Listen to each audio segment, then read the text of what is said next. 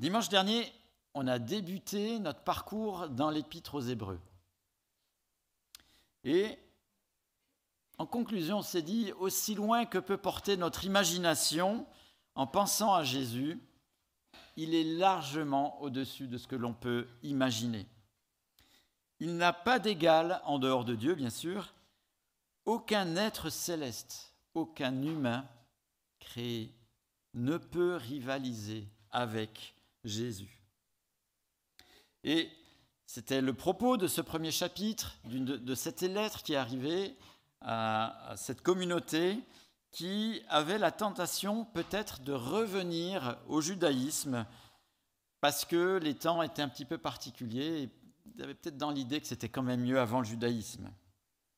Cette communauté est effectivement très certainement faite majoritairement de croyants d'origine juive, en tout cas de personnes qui connaissaient très très bien la culture euh, juive.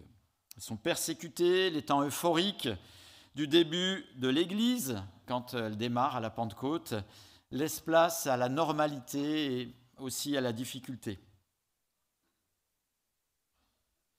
Si cette communauté doit être euh, majoritairement euh, faite de personnes d'origine juive, des croyants, des personnes réellement attachées à Christ, les propos de l'épître semblent supposer qu'elle est aussi composée de personnes qui suivent, sans forcément être réellement ou pas encore attachées à Christ.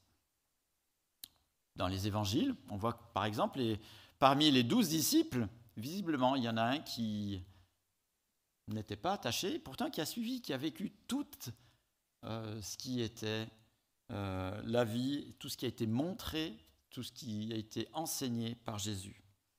Les foules qui écoutaient Jésus, elles ont aussi vu des miracles, elles ont même été au bénéfice des fois de miracles, sans pourtant toujours adhérer, donner leur cœur à Jésus.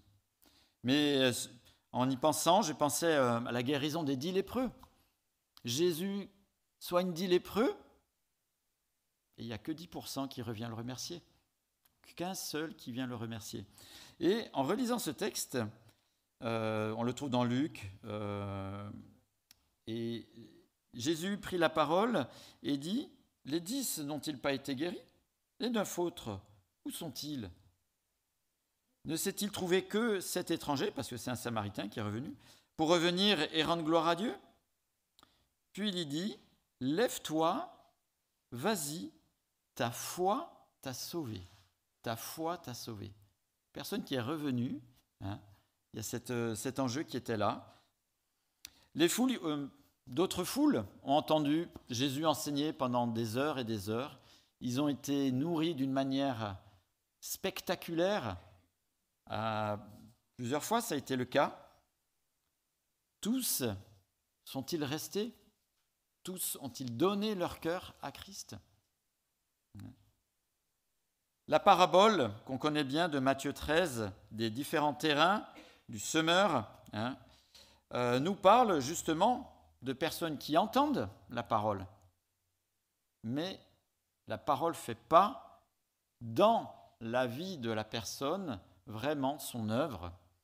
Matthieu 13, les versets 20 et 21 nous disent Celui qui a reçu la semence dans le sol pierreux, c'est celui qui entend la parole et l'accepte aussitôt avec joie. Mais il n'a pas de racine en lui-même, il est un homme du moment et, dès que surviennent les difficultés ou la persécution à cause de la parole, il trébuche.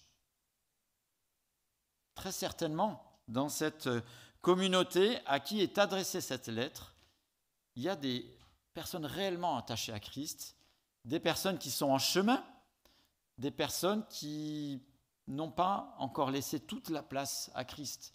Et la question dans la tête de se dire, ah, est-ce qu'on reste disciple de Jésus ou on retourne au judaïsme, comme ça on éviterait la persécution, demeure. Et est une hypothèse. Mais je me suis posé la question, on a du plaisir amical à nous retrouver. On a de la joie ensemble à se retrouver euh, dimanche après dimanche. Mais est-ce que Christ a-t-il réellement fait racine dans nos vies? Ou est-ce que nous sommes des auditeurs du moment? Et quand euh, une difficulté économique, une difficulté de la vie, un drame de la vie, peut-être euh, aussi des lois qui changent et avec moins de facilité pour vivre notre foi, est-ce qu'on restera des personnes ou est-ce qu'on montrera qu'on est des personnes qui sont attachées réellement à Christ? Si la Bible nous présente ces textes, ce n'est pas juste pour que ça nous fasse réfléchir, que ce soit un fait historique, mais c'est que pour nous, on puisse aussi en retirer euh, une leçon. Toujours dans une petite précision dans cet épître aux, euh, aux Hébreux, il est fait souvent mention de euh, quand l'auteur écrit, de frère. Alors nous, frères, quand euh, on le lit dans la parole de Dieu, on pense souvent que c'est un frère en Christ. Mais si on regarde bien dans les évangiles, souvent frère, frère, c'est pas frère en Christ, il n'y a pas encore eu la croix. Donc frère, c'est souvent frère de nation, hein. euh, frère hébreu. Comme nous, on pourrait dire, je ne sais pas si on le dit, frère valaisan ou frère vaudois, hein. Mais euh, il y a cette signification principalement dans euh, les, les évangiles. Et après, de l'autre côté de la croix, la signification, c'est souvent frère en Christ.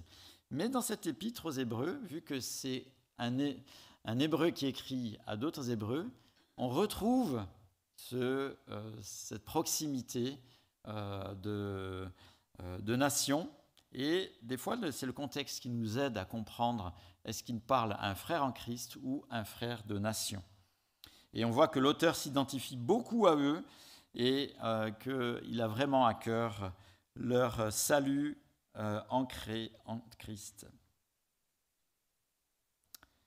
Et on l'a vu la dernière fois, les Hébreux étaient très très fiers de la loi parce que la loi avait été apportée par les anges à Moïse. On pourrait dire, les anges étaient des livreurs célestes. Hein?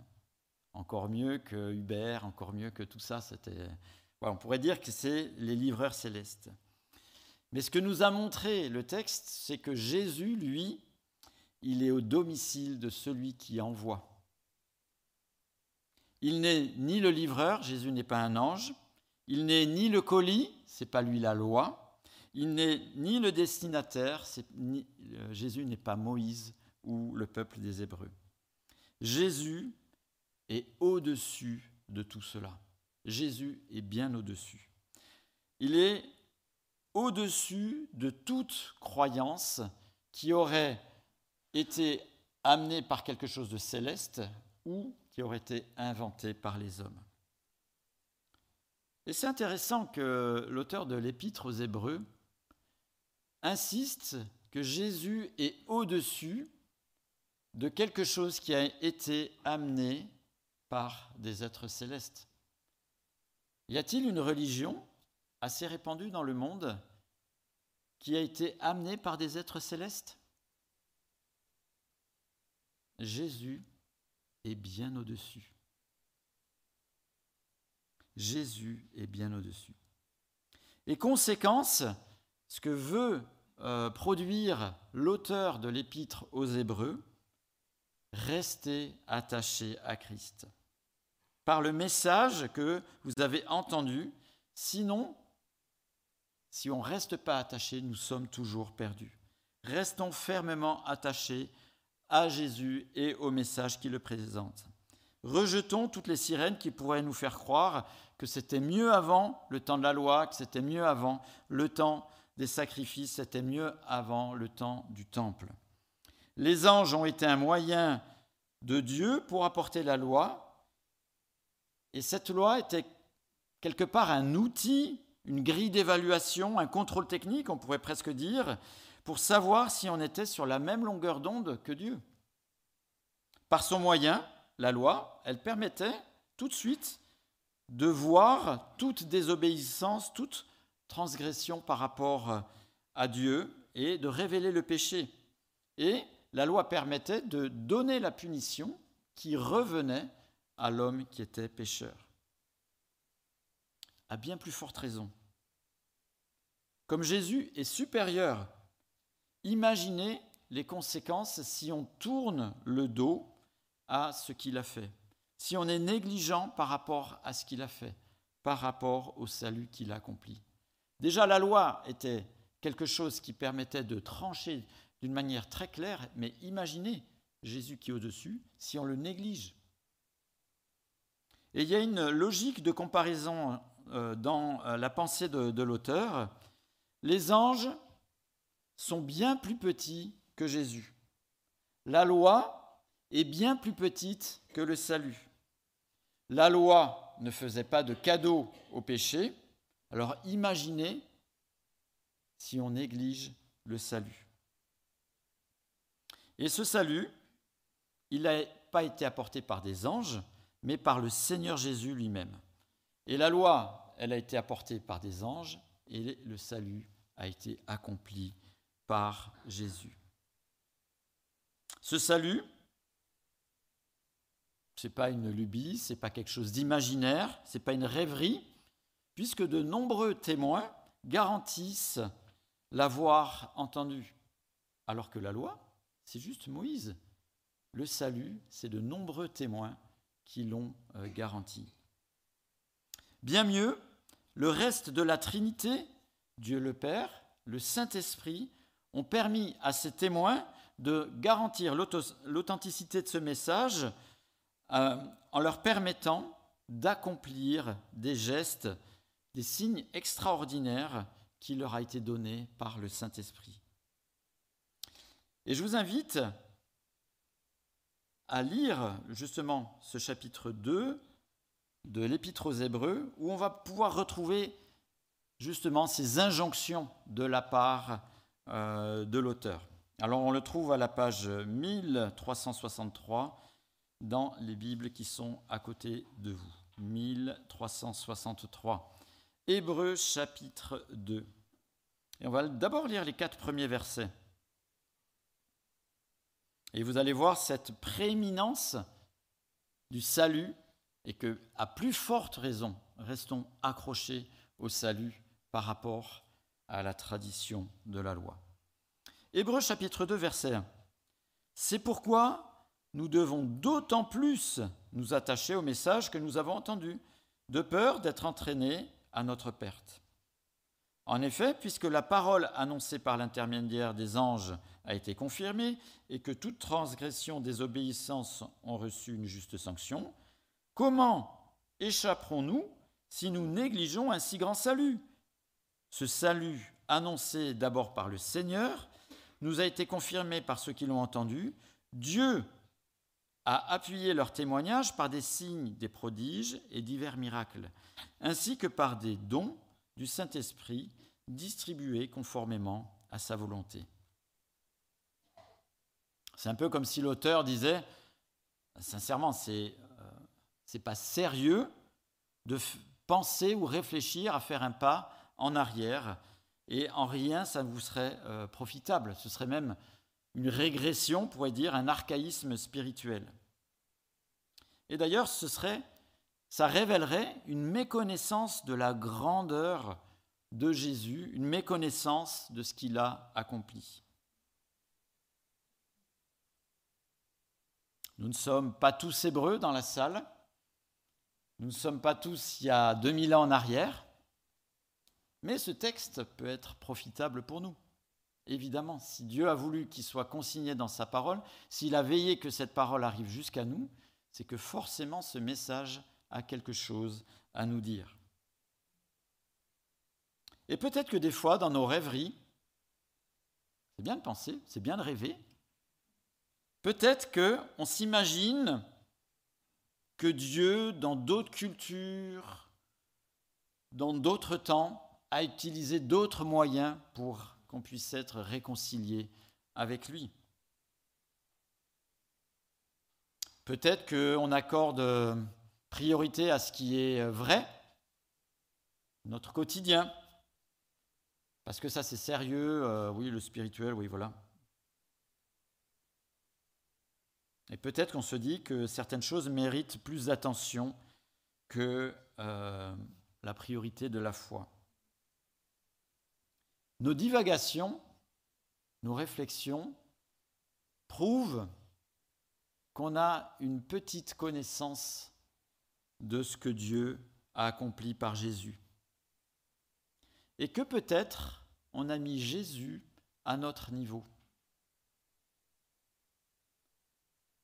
Ce que l'auteur montre pour les Hébreux, c'est qu'il est bien au-dessus. Et ce que, par rapport à toutes les hypothèses qu'on peut avoir dans la tête, rien sur terre n'est au même niveau que euh, Jésus. Divinement inspiré, l'auteur de l'épître présente un nouveau fait qui surligne la prééminence de Jésus par rapport aux anges. Le monde futur, le monde futur, à qui va-t-il être soumis? Est-ce qu'il va être soumis aux anges ou est-ce qu'il va être soumis à Jésus?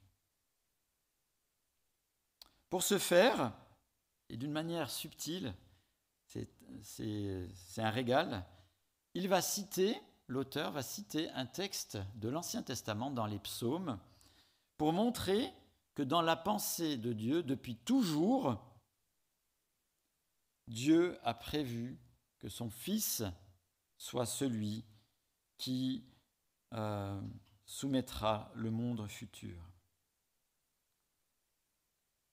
Et donc, ce texte, on va le lire, hein, ne vous faites pas de soucis. Si Jésus s'est incarné, si Jésus s'est incarné, ben, ça veut dire qu'il était Dieu avant. Sinon, ce ne serait pas incarné. Hein. Et subtilement, Justement, ce psaume présente Jésus, le Fils de l'homme, étant celui qui était, qui s'est incarné et qui sera. Et ça fait écho, on a vu euh, cette citation à peu près la même quand on a fait aussi euh, l'étude de euh, l'épître, de la lettre de l'Apocalypse. Celui qui est, qui était qui vient. Alors on va lire ensemble, toujours à la page 1363, le, euh, la suite du chapitre 2, le verset 5, à partir du verset 5 et jusqu'au verset 8. En effet, ce n'est pas à l'autorité d'ange que Dieu a soumis le monde à venir dont nous parlons. Quelqu'un a d'ailleurs rendu quelque part ce témoignage, et là on a la citation du psaume 8. Qu'est-ce que l'homme pour que tu te souviennes de lui, ou le Fils de l'homme pour que tu prennes soin de lui? Te souviens de lui, oui.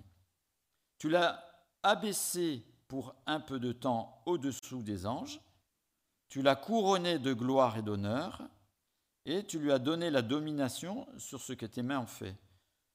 Tu as tout mis sous ses pieds. En effet, en lui soumettant toutes choses, Dieu n'a rien laissé qui échappe à son autorité. Voyez cette citation qui est reprise qui nous parle de l'abaissement, donc de l'incarnation. Donc déjà, bien bien longtemps, on pourrait dire mille ans à peu près, avant, il était déjà question de cet abaissement et de cette gloire à venir qui concernerait le Fils. Alors si on regarde bien autour de nous, on pourrait dire que la soumission de toute chose n'est pas encore pleinement rentrée dans les faits. Ce sera le cas au rétablissement de toute chose. Comme c'est un fait certain, établi suite à l'œuvre de Christ, suite à son triomphe sur le péché, l'auteur y fait référence, tout comme il fait référence dans la parole de Dieu, il fait référence à notre salut, et notre salut aura réellement lieu au moment euh, justement du rétablissement de toute chose et du jugement. Hein. Et, mais on en parle comme s'il était établi, c'est la même idée qui est là aussi.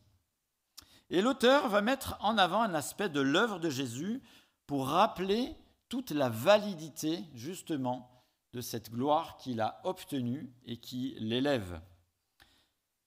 Cet argument est celui de la mort de Jésus. Peut-être prend-il cet argument parce que tout juif savait, connaissait l'histoire de la mort de Jésus. En tout cas, ceux de Jérusalem ça, c'était un fait que tout le monde connaissait.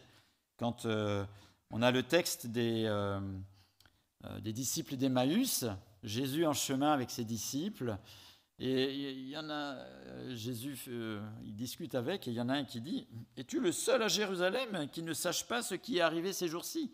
Donc c'était un événement, la mort de Jésus, qui était un événement très connu et certain.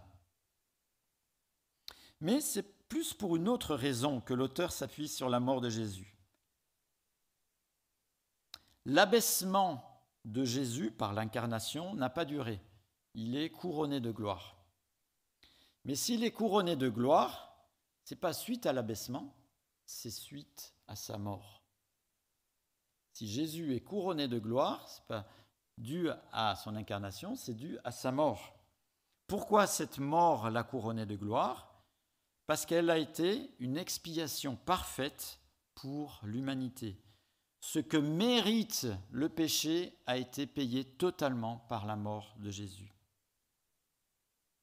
Et par cette expiation, les humains peuvent être à nouveau liés à Dieu, être les enfants de son peuple et être au bénéfice de sa gloire. Mais pour quelqu'un d'origine juive, pour un hébreu de l'époque, il y a quelque chose d'unique dans cette expiation. C'est que le sacrifice et ceux qui en bénéficient sont de la même condition, de condition humaine. Dans le système sacrificiel de l'Ancien Testament, on mettait un animal. On sacrifiait un animal pour le péché, pour l'expiation, au bénéfice des hommes. Mais ce n'était pas la même condition. Quand Dieu, euh, Jésus nous appelle ses enfants, c'est que la même condition a été partagée. Ce n'est pas une représentation spirituelle par le biais d'un animal qui est intervenu pour le péché. C'est Jésus lui-même en tant qu'homme qui partage notre condition, qui intervient pour résoudre le problème de l'esclavage du péché, le problème de notre esclavage du péché. Et cette même condition, humain-humain, on pourrait dire, est une garantie que ce qui a été vaincu est le même problème que nous, nous vivons. la mort n'a plus le même pouvoir. Et donc la domination, le règne, la dictature machiavélique du péché que Satan a fait entrer dans l'histoire de l'humanité est spirituellement vaincu par Jésus. Donc quand l'auteur de l'Épître aux Hébreux, conduit par le Saint-Esprit, montre l'infinie grandeur de Jésus par rapport aux anges, il souligne aussi par là que de fait, les anges, par leur condition, n'auraient jamais pu nous accomplir le salut. Ça aurait été des êtres spirituels pour des humains, alors que Jésus, homme, le fait pour des humains, la même condition.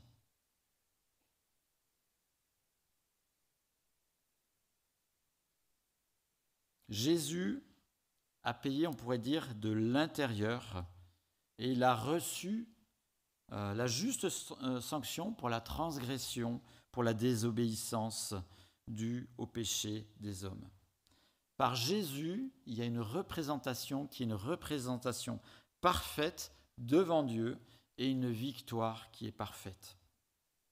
Alors c'est mieux dit, hein, évidemment, dans l'Épître aux Hébreux. On va prendre la suite au chapitre, 8, euh, 2, verset 8, toujours page 1363, Épître aux Hébreux.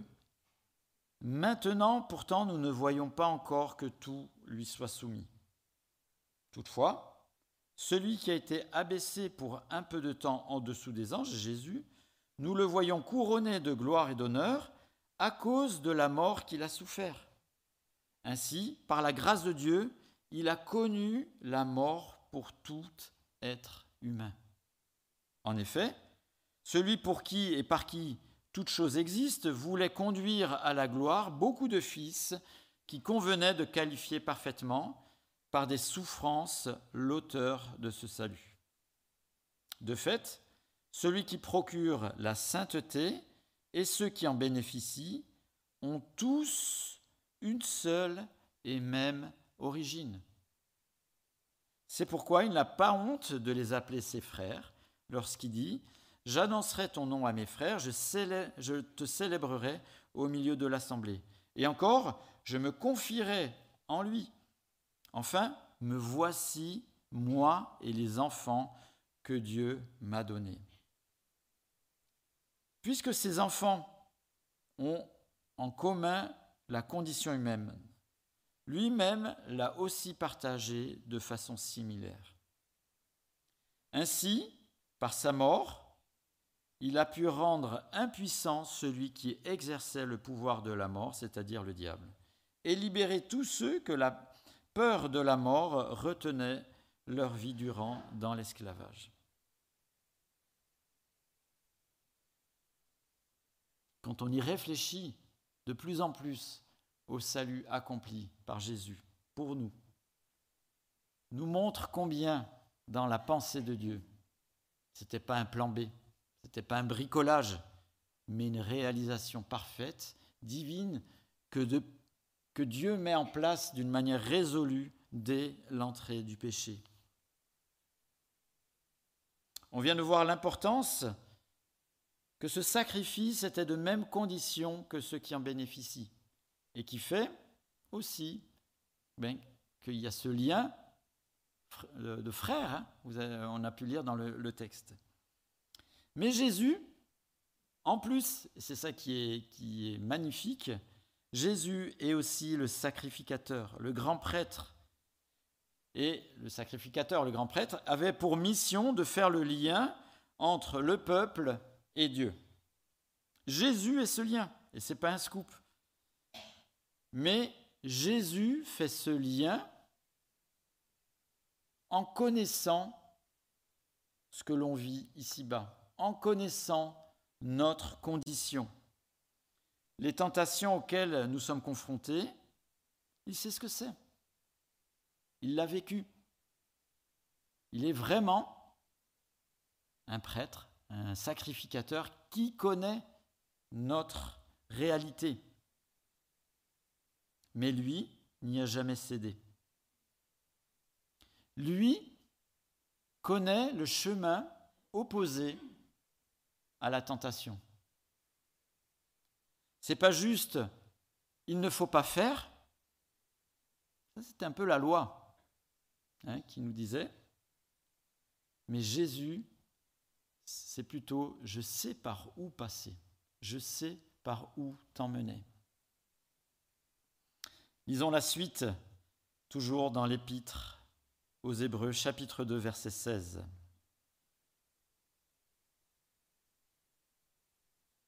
En effet, assurément, ce n'est pas à des anges qu'il vient en aide, mais bien à des descendants d'Abraham. Par conséquent, il, il, devait devenir semblable en tout à ses frères afin d'être un grand prêtre, rempli de compassion, fidèle dans le service de Dieu pour faire l'expiation des péchés du peuple. En effet, comme il a souffert lui-même, il a été tenté, il peut secourir ceux qui sont tentés.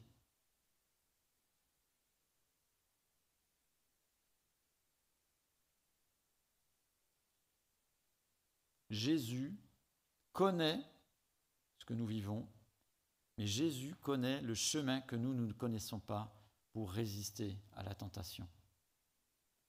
Il ne connaît pas le chemin du péché, dans le sens qu'il de, de l'expérimentation. Il connaît toutes choses, mais il ne, peut même pas y mettre les pieds, on pourrait dire.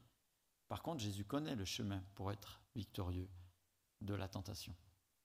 Le grand prêtre est capable de nous montrer comment l'emprunter. En prenant un peu de distance avec ce merveilleux chapitre, j'espère qu'on pourra le relire parce que c'est vraiment des chapitres qui sont denses, puissants. Hein. Plusieurs choses on pourrait retirer de ce texte. La première chose, c'est que toute croyance dont le cœur de croyance est uniquement quelque chose de céleste, euh, des dieux célestes ou je ne sais pas quoi d'autre, n'est d'aucune utilité pour le pécheur. Parce qu'il n'y a pas le partage de la vraie condition avec l'homme pécheur. Donc toute croyance qui navigue dans des sphères célestes ne sert à rien. L'autre aspect, toute croyance dont le cœur d'action, de, euh, de promotion, serait euh, faite par un humain exactement comme nous, un humain pécheur, n'est d'aucune utilité, aussi célèbre que la, euh, la personne qui l'a créé soit, c'est une voie sans issue, parce qu'il ne peut pas être recevable vis-à-vis de Dieu. Si les croyances qui sont uniquement célestes sont inutiles, si les croyances uniquement terrestres sont inutiles, ben, il ne reste pas grand-chose. Il reste que Jésus. Que Jésus, qui lui, Dieu, homme, s'est sacrifié pour nous, a porté valablement pour nous, a été reçu valablement par Dieu.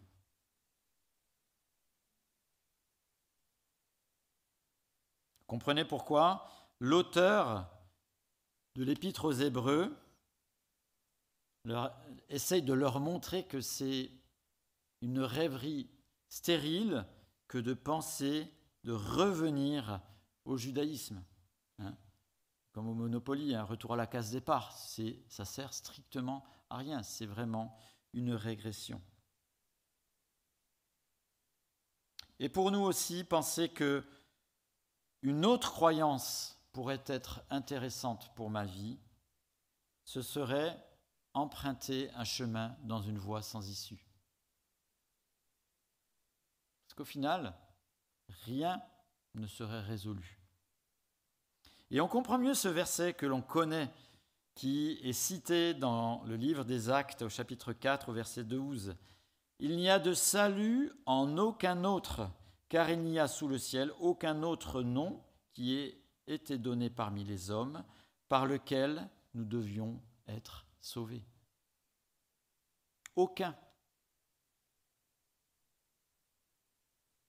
Ce nom, c'est Jésus. Personne d'autre, aucun autre moyen dans une culture différente, une culture passée, etc. Si on y réfléchit, euh, nous ne sommes pas de culture juive, hein, et le salut, ben, euh, nous vient de Jésus. Donc ce n'est pas un problème identitaire, ce n'est pas un problème de culture. C'est un problème, c'est le sujet, c'est que Jésus a réalisé quelque chose qui est unique dans l'histoire de l'humanité.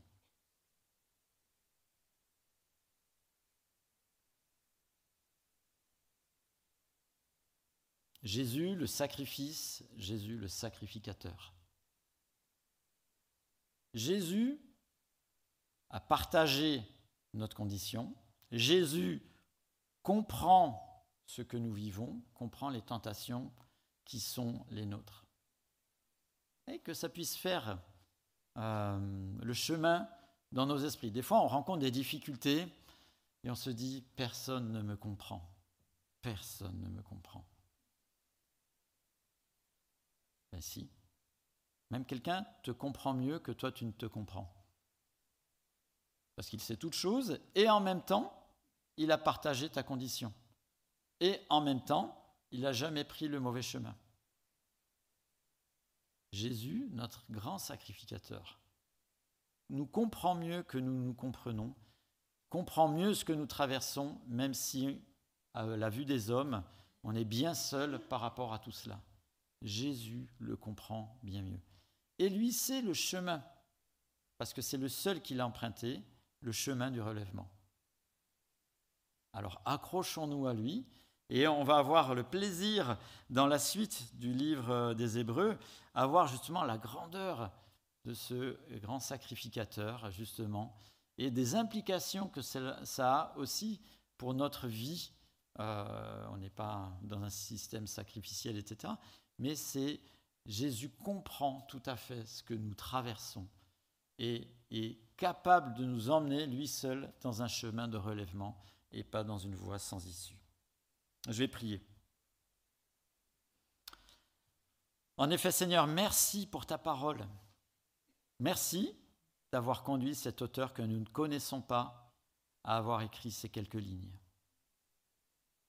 Seigneur, que tu nous fasses la grâce de te voir euh, encore plus grand que ce qu'on s'imaginait, que l'on savait de toi.